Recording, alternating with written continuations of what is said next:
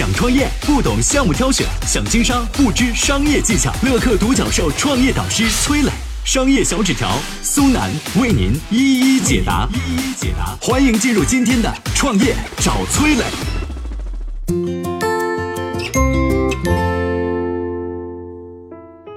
你听过代喝奶茶、代相亲、代扫墓吗？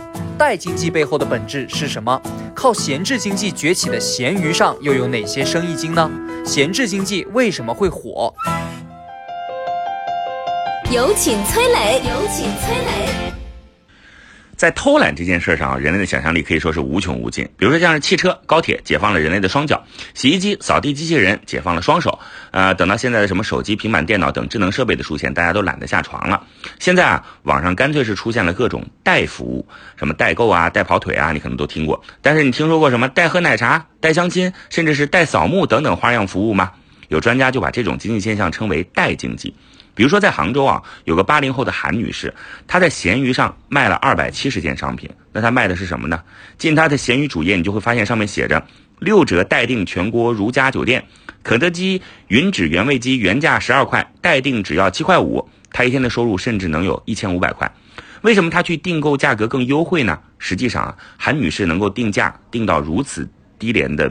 这个房间，比如说如家酒店，是因为他手里有着大量的如家会员卡、礼品卡，通过这些卡去订房间可以便宜不少。没有会员卡的客房，这个最低要八折。如果繁忙时间或者城市中心地段订房，有的时候还要原价。但是通过它就能打六折，而且呢，大量的订房还会让韩女士卡里的积分越来越多，这样呢就能一直持续订到便宜的房间。再比如说啊，还有代喝奶茶的服务，就是花钱请别人代自己喝奶茶。你说这是不是很奇葩呢？服务流程是怎么样的呢？客户下单之后，代喝奶茶的人跑去买一杯奶茶，喝完拍照，附上文字体验发给客户。客户拿到照片之后呢，分享到朋友圈，订单就算完成了。那谁会这么傻去下单让别人给喝奶茶呢？比如说有一位女生说啊，想去喝最新口味的奶茶，但是这个奶茶喝多了以后怕胖啊，又懒得排队。于是呢，下单体验一下，分享朋友圈，满足一下自己的虚荣心。呃，有些人纯粹就是觉得新奇好玩，想去试一下。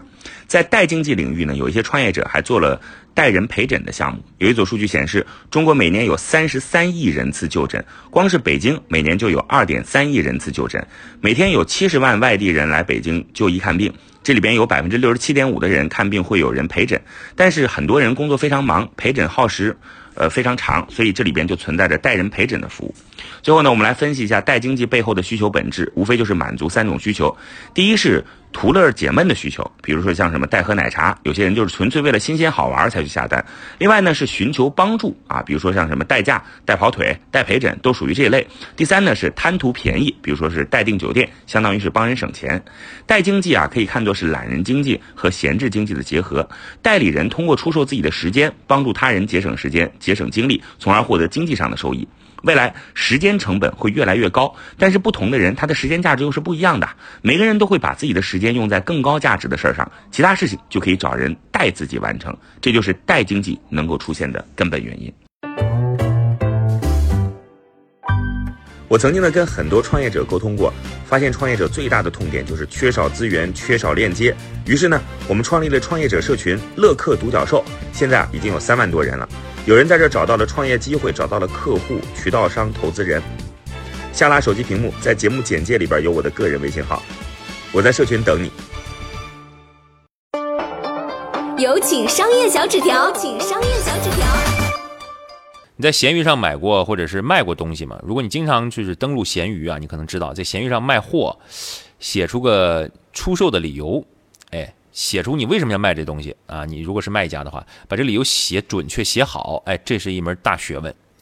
这里头有很多奇葩理由啊，都能当故事看。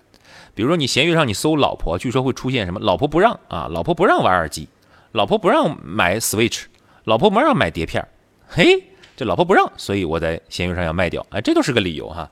很多老婆眼里啊，耳机这玩意儿就听个响儿。你你花四五千买一耳机，告诉我是动铁，你不神经病吗？啊，你败家吧？你是不是男人啊？什么玩意儿这是啊？我买化妆品，口红也就三四百，是吧？你这玩意儿四五千，什么玩意儿这是啊？这老婆的态度，老婆的嘴脸是吧？啊，老婆很坏哈，很多男人这么觉得。在闲鱼上呢，很多男性卖家就会把老婆不让啊这个名头打出来，所以自己要出售某一个东西啊。这理由很有共鸣啊！就这人根本没老婆，也没女朋友，也没有老婆不让，他就是想本来就不不想要了啊，他也会写上老婆不让哈，无中生有，假装自己有老婆啊，你也你也很难去追的吧？是你老婆确实不让吗？你老婆怎么骂你的啊？你不会问他是不是？呃，总之他让你以为这是一个理由，还有其他的关键词啊，前男友啊，前女友，前任遗物是吧？离婚啊，搬家转卖，老板跑路等等，这都是理由啊。说你去搜这些理由呢，就你去看看，就当故事看，很精彩。那么为什么现在的闲置物品交易啊会这么火呢？最重要的是互联网解决了信息的不对称，破解了以前线下交易的一些信任的问题。我们回顾一下二手交易市场的发展历史啊，以前会有二手店啊、典当行啊、跳蚤市场啊，但是线下交易一来非常不方便，二来存在极大的信息不对称，你没法去估价和做对比。对，现在有了互联网不一样了，中间呢有平台方做信用担保啊，网上能够搜索相关商品的实际的价格啊，方便你去做一些比较啊等等。所以像闲鱼啊、转转呐、拍拍啊这些二手电商平台也有生存的空间，而且这几年有几个发展还不错。有数据说，二零一八年中国二手闲置物品的市场规模已经超过了七千亿人民币，从二零一四年到二零一八年的年增长速度超过百分之四十。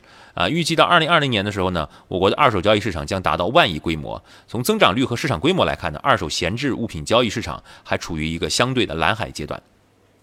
最后啊，我们说闲置经济，归根到底它是一种经济的循环。啊，传统经济的思维就是企业或者厂家把原材料变成产品，赋予价值，成为商品啊，在市场流通，卖给客户，然后客户使用完之后啊，要么扔了，要么就放家里当垃圾。那么这产品的生命线就此画上句号。但是闲置经济出现之后，并且大范围的扩张之后呢，这意味着传统的经济思维啊发生了一些变化，链条变长了。一个商品，即便它是二手的，那经过重新的估价，就可以重新流入市场，是吧？